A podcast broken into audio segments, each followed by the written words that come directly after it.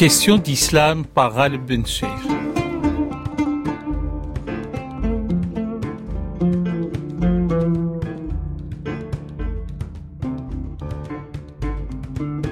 Aujourd'hui, nous parlons des animaux, de l'islam et les animaux.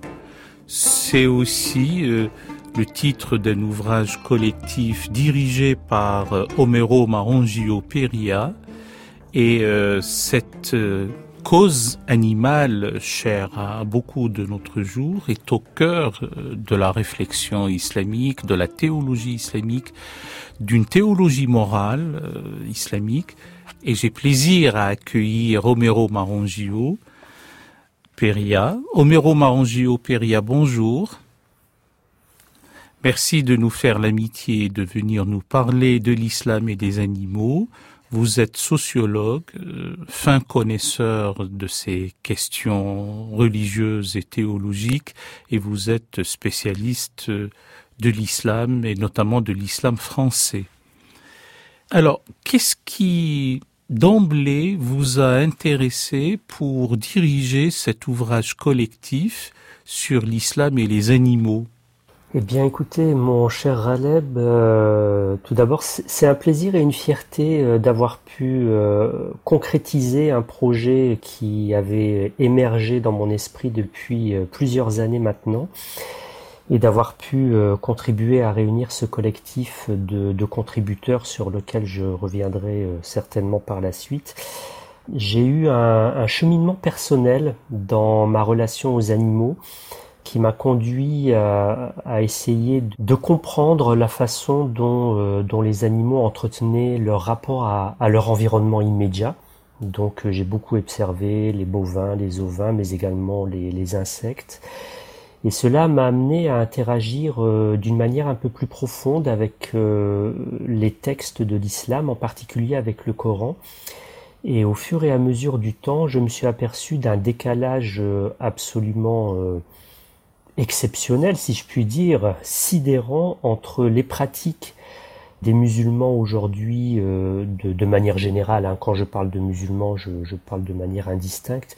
Les, pratiques qu'ils ont euh, à la fois d'abattage, euh, avec toutes les problématiques récurrentes à la souffrance animale que cela cause, dans un contexte sanitaire très dégradé souvent, dans les abattoirs, mais également dans, dans les pratiques euh, que les gens ont parfois chez eux directement, et puis ce que disent les textes de l'islam de ce que sont les animaux, de leur conscience, de leur personnalité, et de la souffrance qu'occasionne la logique de prédation que l'homme peut avoir, que l'humain peut avoir vis-à-vis des animaux.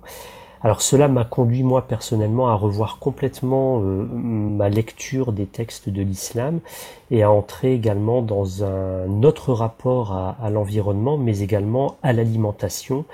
Et aujourd'hui, donc, je, suis euh, dans une alimentation végétarienne et j'essaye de faire partager cette approche euh, à mes co-religionnaires et à mes amis, qu'ils soient musulmans ou non, et à leur montrer les subtilités des textes de l'islam sur cette question.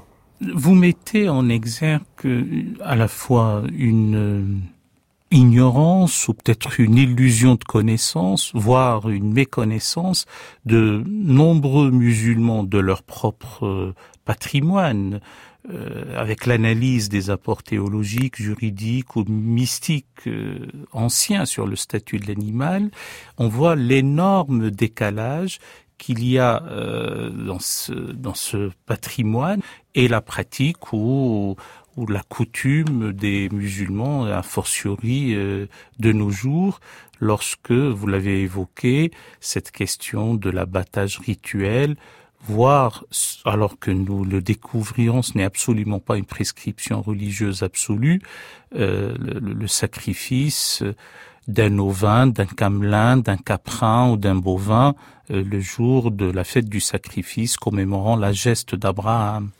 Il y a un point de départ euh, qu'il est important de, mentionner pour nos auditeurs, c'est que le Coran, lorsqu'il évoque les questions relatives à l'alimentation, s'inscrit dans ce que je nomme moi dans, mon vocabulaire une économie de subsistance.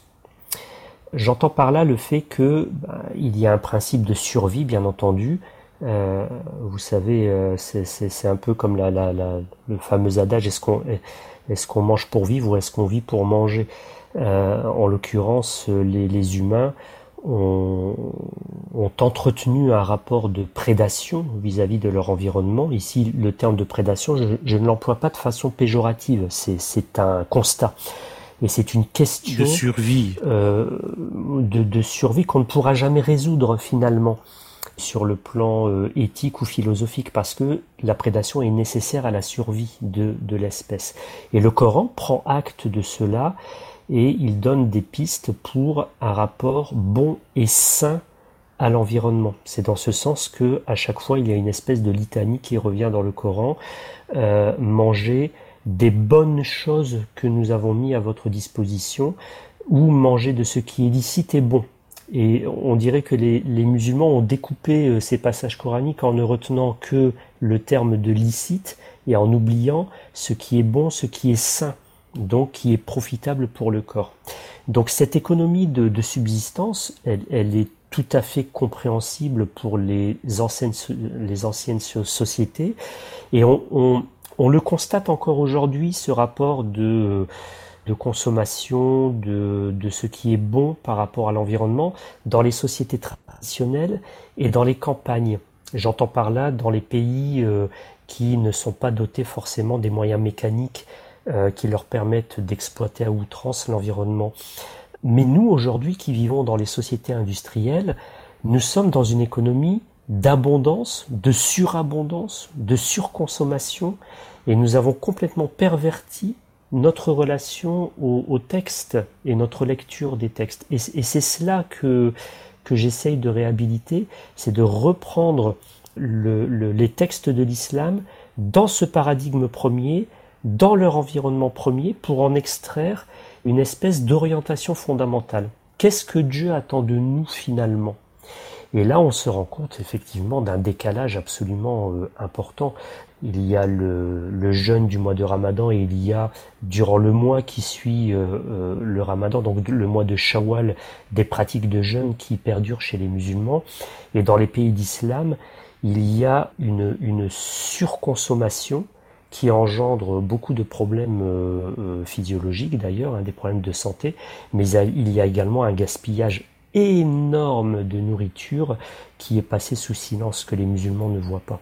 Oui, euh, après toute la lunaison ramadan, et vous avez évoqué Shawwal, je le dis pour nos amis auditeurs, c'est le dixième mois du calendrier lunaire, nous sommes dans cette période qui, en principe, a servi aux musulmans d'être plutôt dans la frugalité. Là, il y a comme une sorte de rattrapage et tout cela n'est pas voulu par euh, l'éthique islamique. Bien sûr, bien sûr. Je pense qu'il y a une dimension compulsive, vous savez, à la, consommation. On dirait qu'on voudrait rattraper euh, un, un, temps perdu ou, euh, l'on pense peut-être que euh, consommer à outrance nous procure un bien-être. Peut-être que c'est une compensation aussi tout simplement euh, par rapport à une carence spirituelle.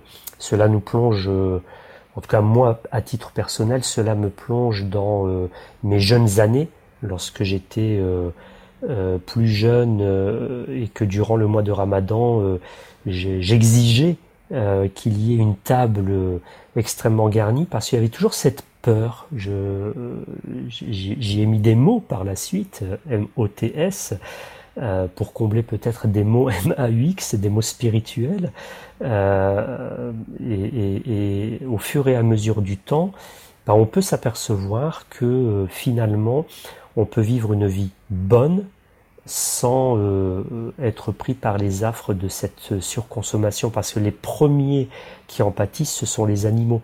J'aimerais rappeler également que euh, chaque année, uniquement pour la France, ce sont euh, quasiment un milliard d'animaux, donc d'animaux terrestres, j'entends, je, ne parle pas de, des crustacés et des poissons, qui sont abattus. Alors euh, c'est un chiffre considérable et à l'échelle de la planète, nous sommes quasiment à 70 milliards d'animaux qui sont euh, tués chaque année pour la consommation humaine.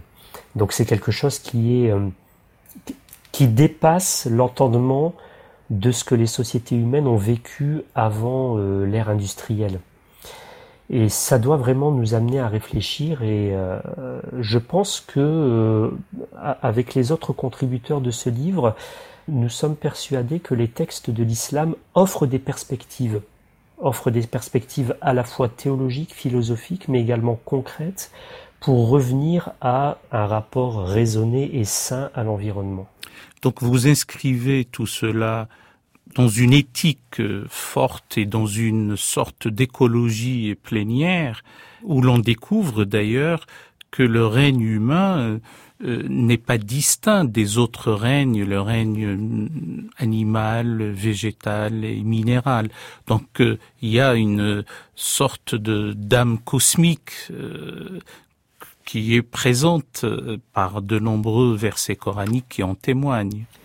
Tout à fait, mon cher Raleb, et, j'aimerais citer juste un, un, passage du Coran. Il s'agit d'un passage de la sourate numéro 33 du Coran qui porte le nom de, euh, des coalisés, euh, où il est question du dépôt.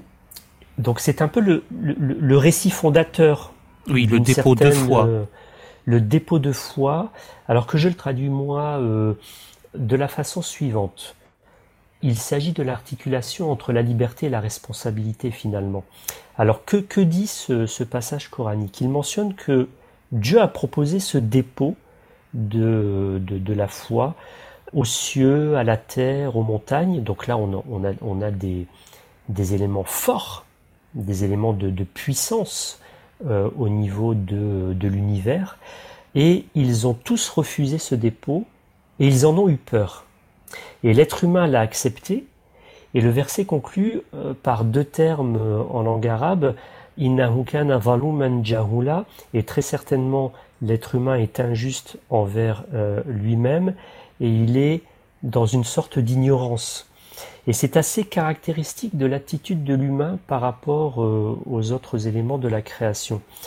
Dieu propose une certaine puissance finalement, puisque le dépôt de la foi, c'est aussi la possibilité d'avoir quelque part les, les clés de la maison, euh, la possibilité d'administrer euh, ce monde, et les éléments de la création en ont eu peur, c'est-à-dire qu'ils ont mesuré les conséquences de l'acceptation de ce dépôt.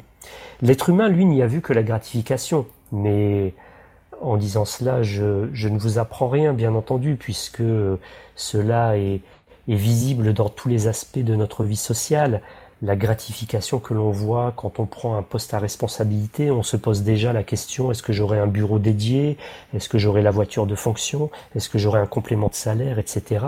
Avant peut-être d'y voir euh, euh, les, conséquences de la prise de, de fonction. Euh, Et la responsabilité. Tout à fait, la responsabilité que cela va, va entraîner. Et pour moi, ce, ce passage coranique est vraiment l'élément fondateur de cette dichotomie entre, de cette distinction entre l'être humain et le reste des éléments créés. Mais il y a une question théologique qui en découle. Est-ce que finalement ce passage n'est qu'une figure de style, c'est-à-dire que Dieu veut ici faire prendre conscience de l'importance de ce dépôt de la foi, mais en aucun cas il n'a proposé cela aux cieux, euh, à la terre et aux montagnes, car elles ne sont pas douées, dotées d'intelligence Ou est-ce qu'il faut le prendre dans un sens beaucoup plus profond et considérer que le monde est doté de sa propre intelligence, est doté de son propre dépôt de vie également? Il est vivant au même titre que, euh, les humains, euh, donc y compris les animaux qui seront dotés de leur propre intelligence, de leur propre ruh, euh, c'est-à-dire de, souffle vital qui leur vient de Dieu, car dans une perspective théologique musulmane, l'ensemble du monde reflète le divin. Et l'ensemble du monde reflète les caractéristiques du divin. Moi, personnellement, je me suis engouffré dans cette brèche et cela a révolutionné ma, lecture de, pas mal de, de, passages coraniques qui finalement ne placent pas l'humain sur un piédestal par rapport au reste de la création. Il n'y a pas une, une sorte de pyramide et l'être humain serait euh, en position euh, de domination absolue. Et pour moi, c'est vraiment ça le point de départ. Homero votre euh, compréhension et votre exégèse donc de ce verset 72 de la sourate 33, la sourate des coalisés, c'est que à l'idée même d'être dépositaire de la foi, les éléments de la création, les cieux, la terre, les montagnes, etc., ont été, certains exégètes disent, terrifiés littéralement, ont pris peur, c'est que leur, leur conscience, si je puis dire, ou leur âme cosmique euh, leur a fait réaliser l'importance de cette responsabilité, alors que l'homme arrogant, suffisant, ignorant, injuste envers lui-même, y a vu effectivement, comme vous l'avez dit, une gratification. Oui, et, nous pouvons euh, continuer à explorer euh, le, texte coranique qui indique que l'ensemble des éléments qui composent l'univers sont dans un rapport d'immédiateté à Dieu et ils sont dans une adoration constante. Euh, ici, c'est le mot de tasbih ou bien de soujoud qui sont employés, glorification, prosternation. Donc ils sont dans un état, ils ont choisi de demeurer dans cet état primordial euh, dans lequel ils ont été créés par Dieu. Et l'être humain, de ce point de vue, est diminué sur plusieurs plans. Alors, il est diminué sur un premier plan qui est celui du langage, euh, parce que le langage est un filtre. Les autres éléments de la création n'ont pas besoin d'un langage à proprement parler au sens où nous l'entendons nous euh, de notre point de vue humain pour communiquer avec le divin. Ils sont dans un rapport d'immédiateté à Dieu. L'être humain a perdu cela, car il a un filtre dans euh, son euh, rapport à euh, son environnement, dans son rapport au monde, il est obligé de passer par le langage, et le langage représente un filtre. Donc il passe également par son intellect, qui est parfois assez compliqué, ardu, et qui l'amène aussi à avoir une attitude de défiance par rapport à l'environnement, une attitude arrogante aussi, de, de suprématie, j'ose le mot, de, suprématie par rapport au reste de la création, ce que n'ont pas les autres, les autres éléments créés. Donc le texte coranique évoque ces différentes facettes de l'être humain qui finalement est dans un contraste puisque il se croit euh, supérieur au reste de la création, mais finalement c'est lui qui est diminué et c'est lui qui possède un certain nombre de caractéristiques dépréciées que le Coran évoque euh, dans différents euh, en différents endroits. Donc par caractéristiques dépréciées, j'entends par là, il se fait du tort à lui-même, il fait du tort aux autres, il est imbu de sa personne, euh, il ne veut que les richesses, etc., etc.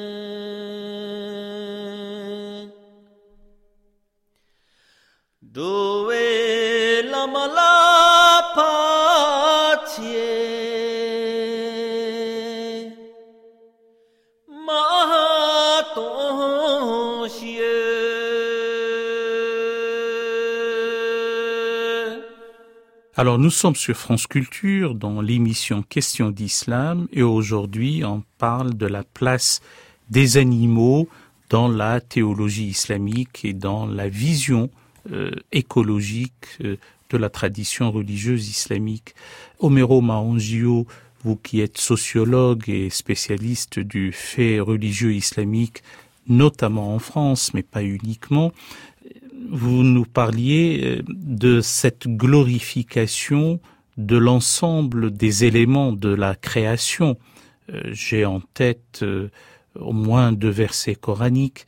Le verset 41 de la sourate 24, la sourate de la lumière, qui dit en gros, ne vois-tu pas que les habitants des cieux et de la terre proclament sa gloire jusqu'aux oiseaux quand ils déploient leurs ailes?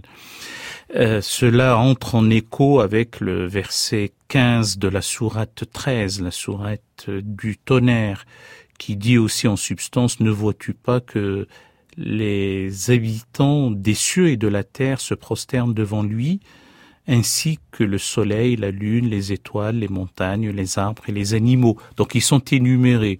C'est un peu cette idée de venir devant Dieu se prosterner bon gré mal gré.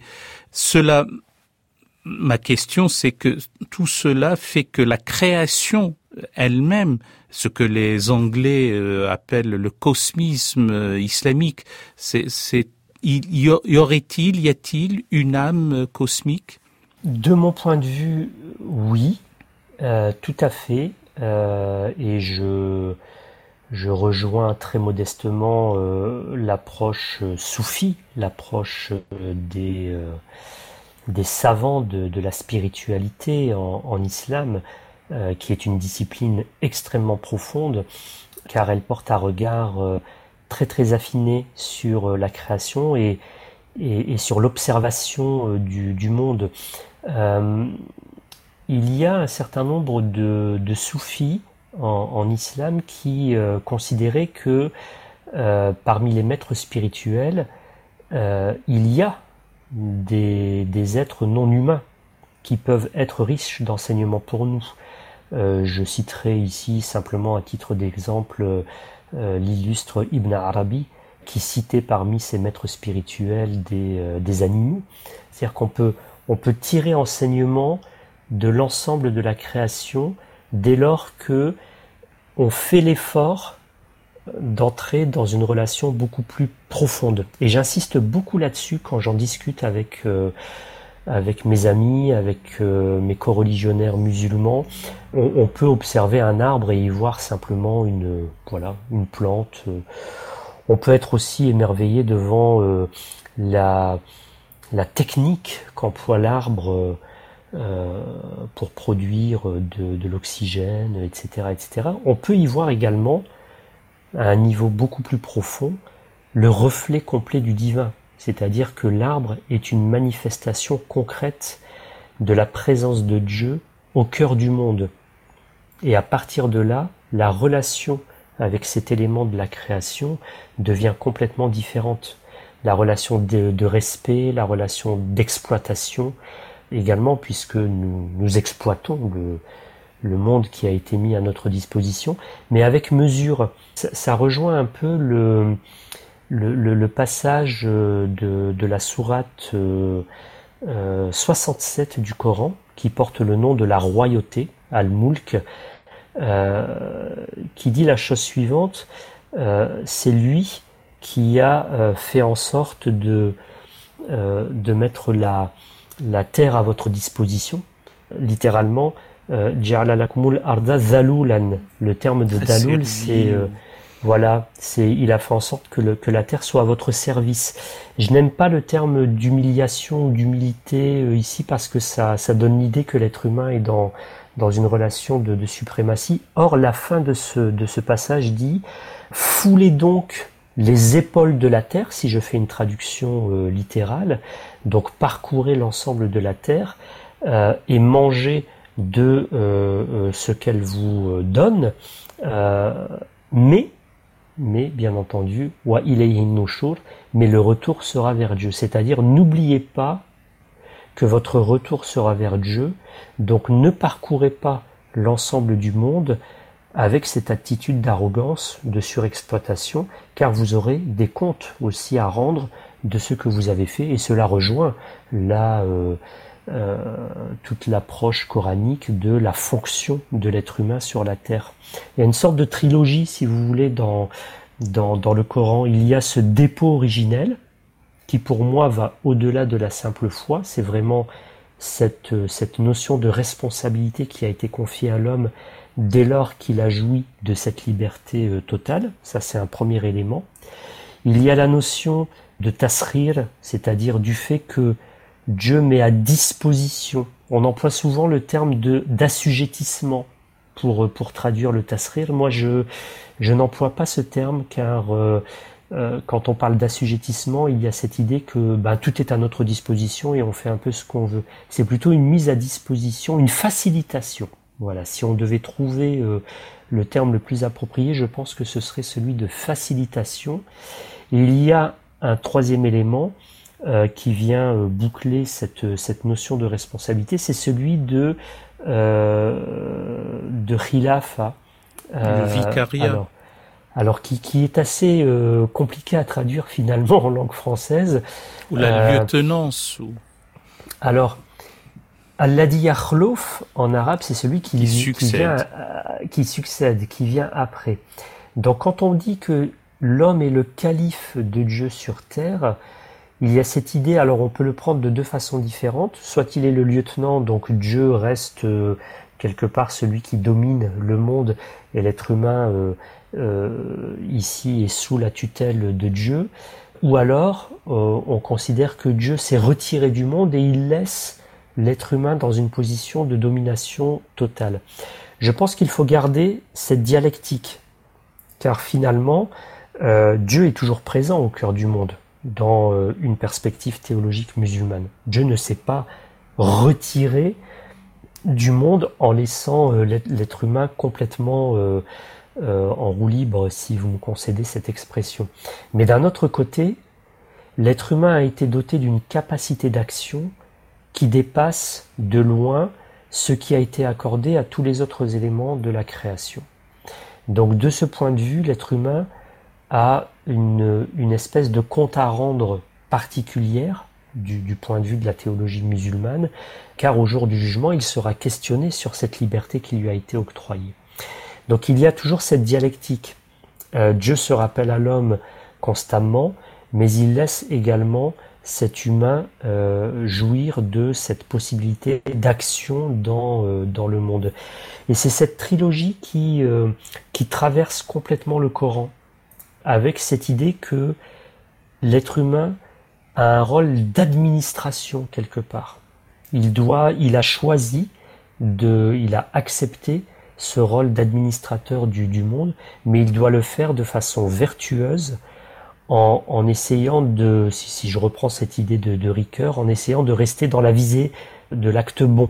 Homero Marangio, euh, lorsque vous évoquiez tout à l'heure cette idée qui n'est pas celle de l'humiliation, mais simplement d'une terre asservie, mais à condition de ne pas la fouler avec euh, arrogance, j'ai pensé à, à la sagesse d'Amatou, d'Amatou Pateba, qui disait à un de ses disciples, lève le pied parce que sur ce caillou, tu as les trois règnes. Il y a une brindille d'herbe, une fourmi et un caillou. Donc tu as là le, règne végétal, le règne animal et le règne minéral. Et tu n'es pas ici euh, pour euh, agir avec euh, suffisance et le détruire même en marchant. Cela montre en écho à ce que vous aviez dit, toute la sagesse qu'il y a à propos de la place à la fois des animaux et le respect donc de la création. Mais pour revenir à, l'animal, des travaux, disons de prosateurs, de polygraphes, je pense à quelqu'un comme Al-Jahiz, mort en 867-868, ou surtout, et ça c'est peut-être important pour nos amis auditeurs, les frères en pureté, les frères de pureté, euh, euh, les, frères de la sincérité comme on les appelle, dans leur épître, la 22e, euh, mettent en scène un tribunal où euh, les animaux jugent en quelque sorte ou tiennent le procès euh, de l'homme. Tout à fait, tout à fait, vous avez tout à fait raison.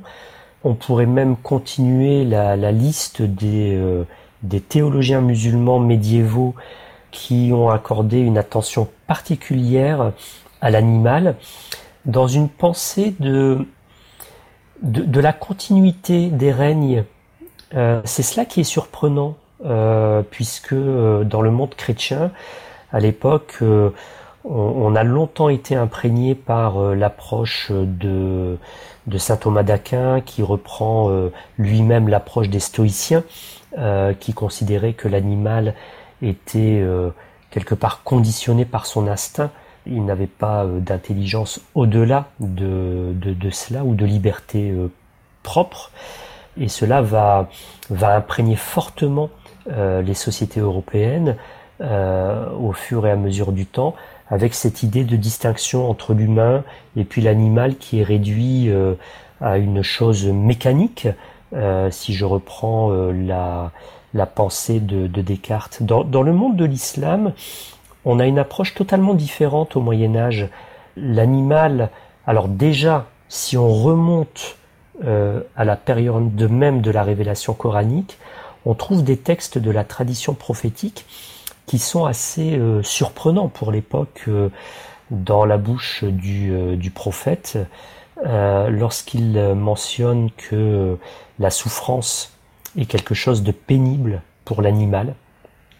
Donc il, sous-entend directement que l'animal a une conscience, et, et, plus particulièrement une conscience de la souffrance.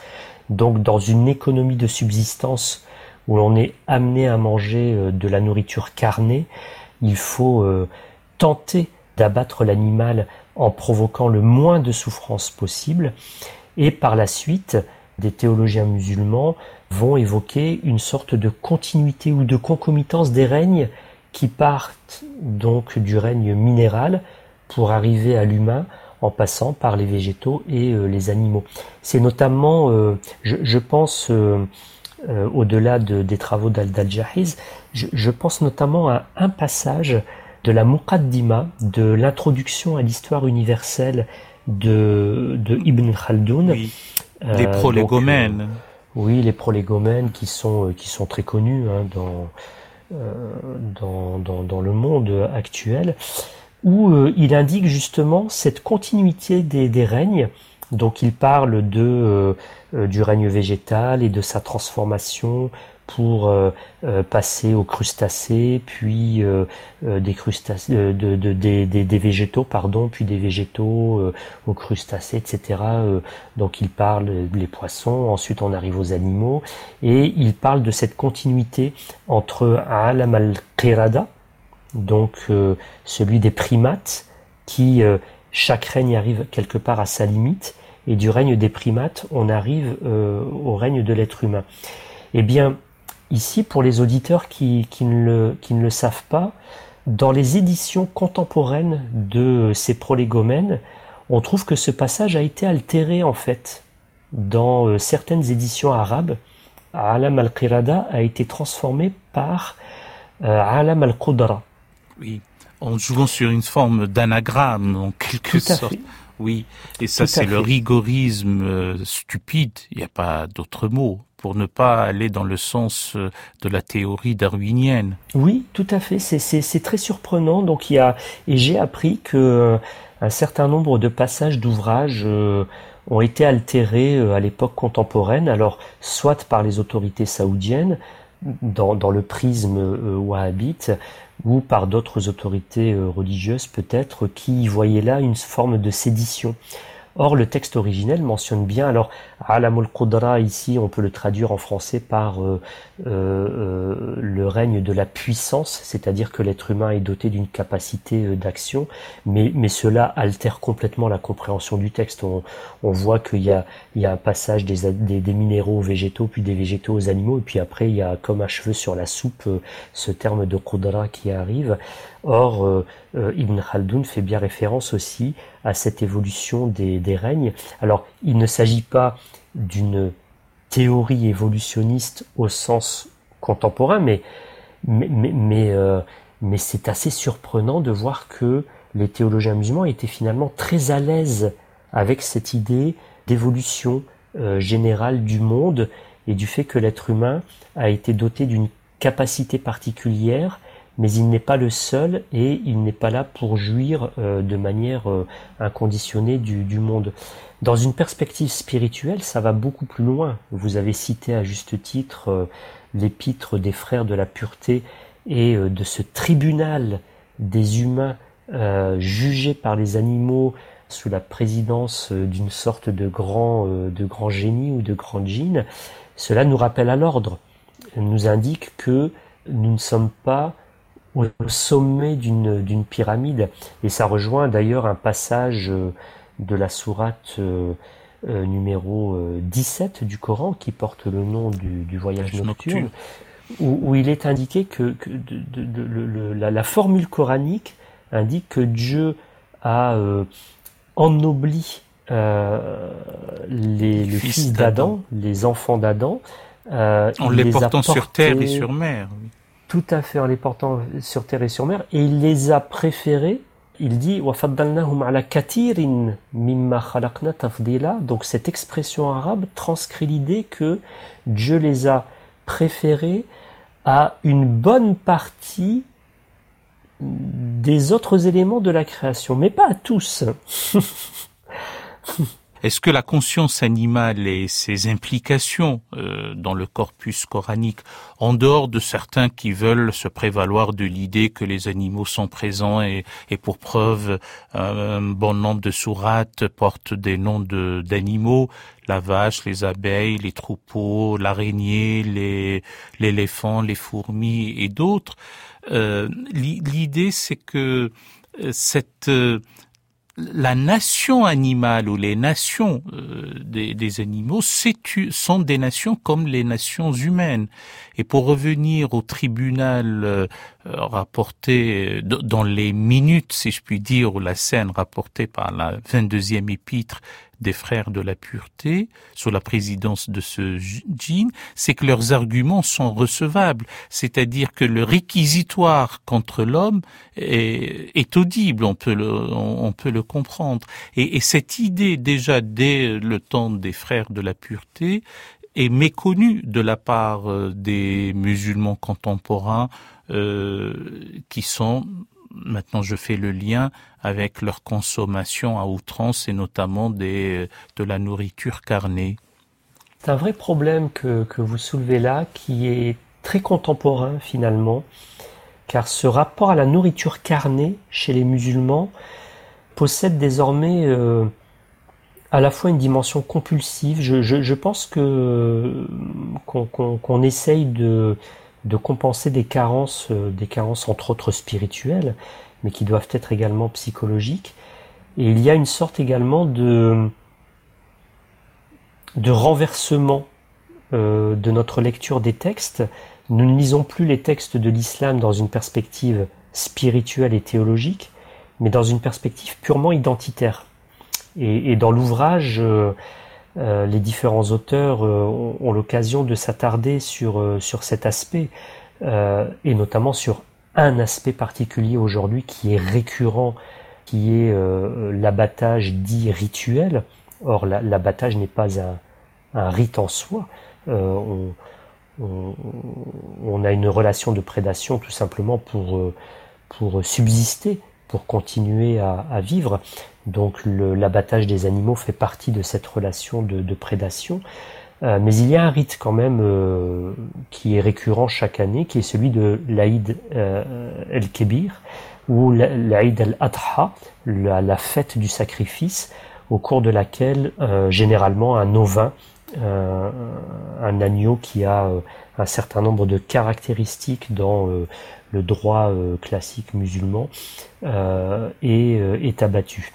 Or, les premiers musulmans n'ont jamais pris l'abattage d'un animal le jour de, de la grande fête, puisque c'est l'autre nom de, cette fête qui correspond au point culminant du pèlerinage, puisque c'est avant tout une fête qui est liée à la période du, euh, du pèlerinage, les premiers musulmans n'ont pas compris euh, cela dans le sens d'une obligation, tout simplement parce que les rites d'immolation d'animaux euh, sont préexistants à l'islam et ils voyaient déjà cela qui était pratiqué dans l'Arabie pré-islamique, notamment les sacrifices voués aux, aux, idoles.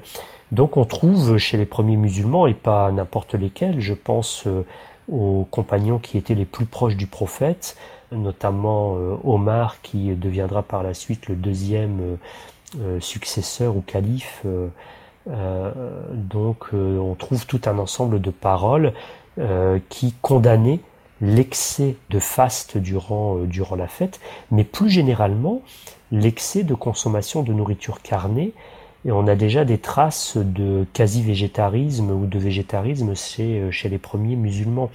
Parce qu'ils considéraient que, alors là, là, c'est un, un propos que j'assume tout, tout, tout, à fait personnellement, je pense qu'ils considéraient que euh, en, en s'alimentant euh, de, de, nourriture euh, carnée, on s'affaiblissait. Alors on s'affaiblissait et, et, on pouvait également être imprégné par les caractéristiques aussi de l'animal, car on mange sa viande, sa chair, donc on prend aussi quelque part de, euh, euh de ces caractéristiques. C'est pour cela que euh, les prédateurs sont, euh, sont interdits à la consommation dans, dans le droit musulman. on trouve des propos du, du, prophète allant dans ce sens. et si l'on doit, si l'on est contraint ou si l'on doit consommer de la viande, donc ce sont ce sont les, herbivores qui sont ici euh, euh, pris à, la consommation.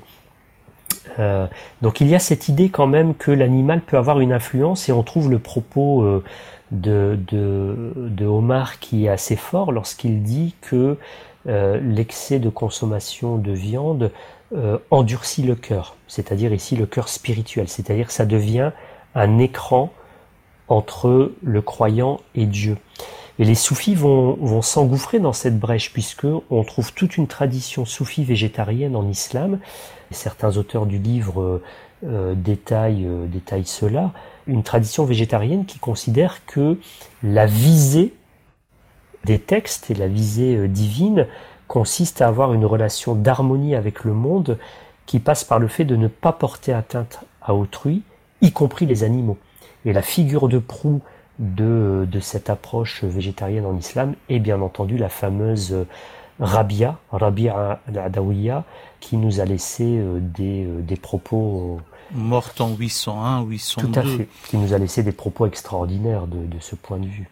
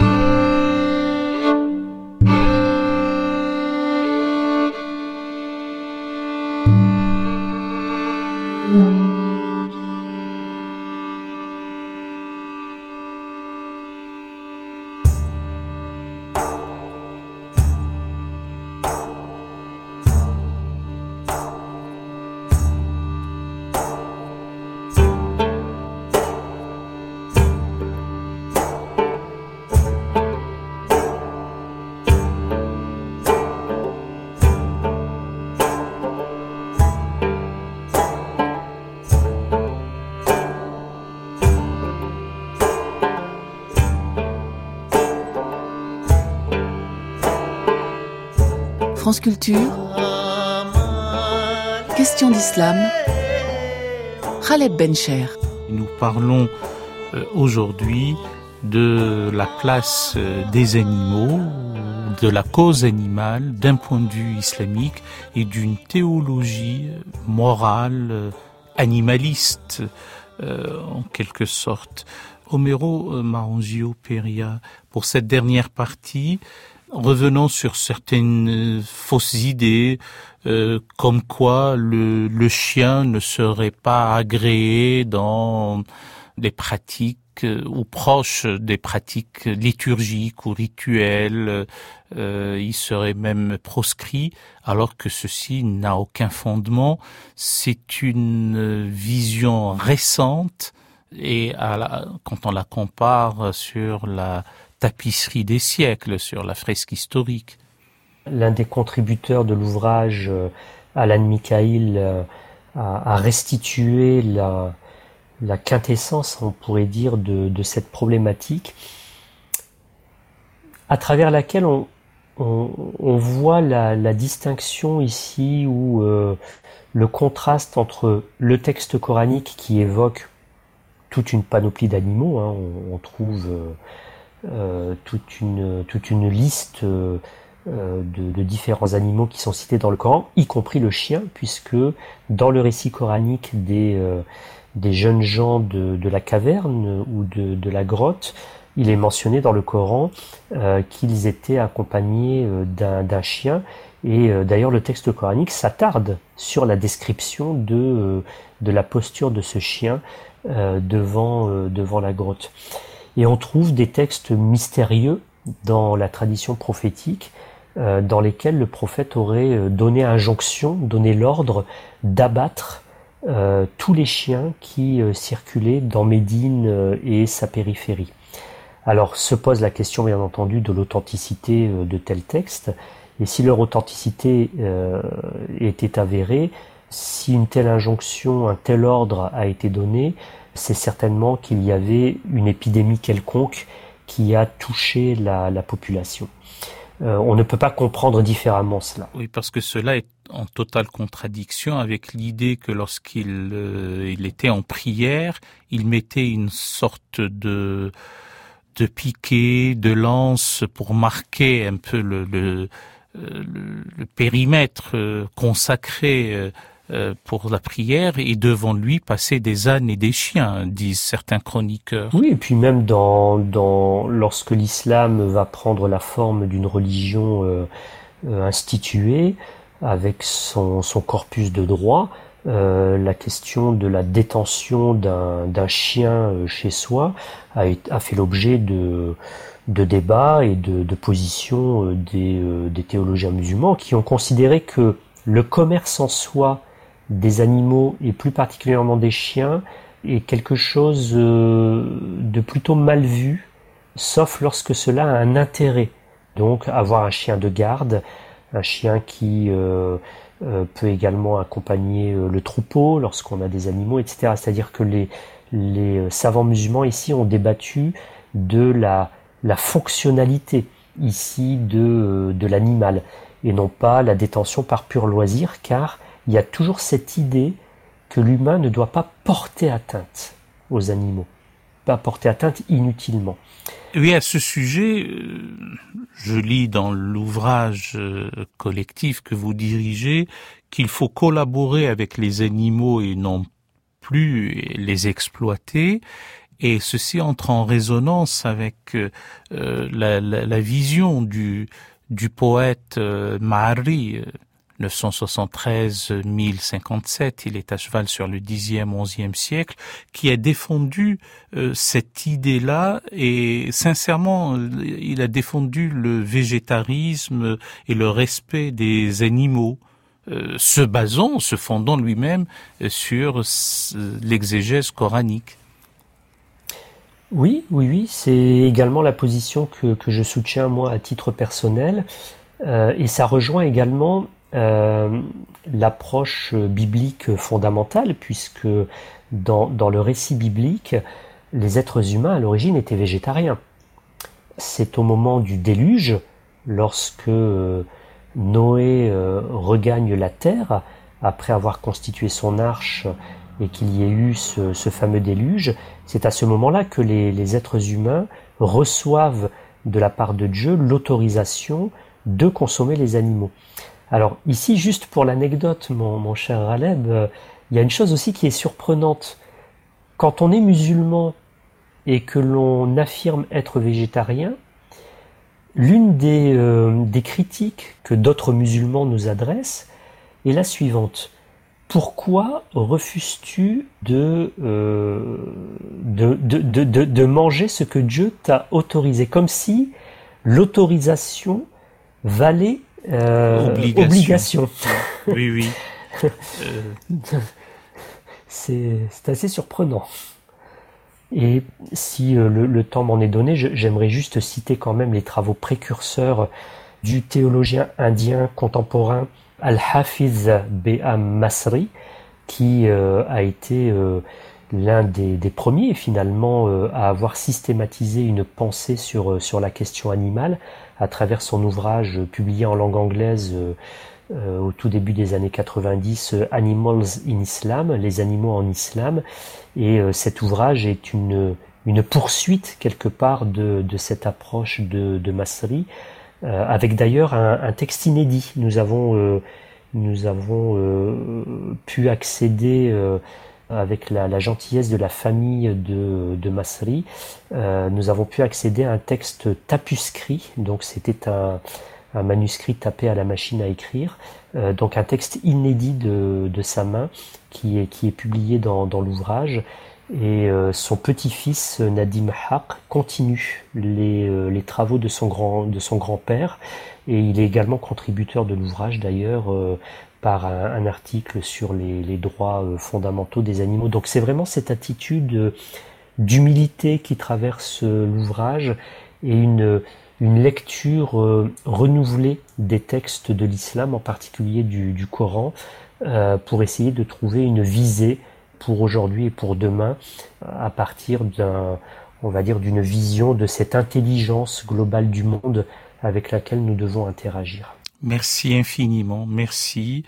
Chers amis auditeurs, c'était question d'islam. Aujourd'hui, nous avons reçu Homero Marangio Peria pour nous parler de l'islam et des animaux.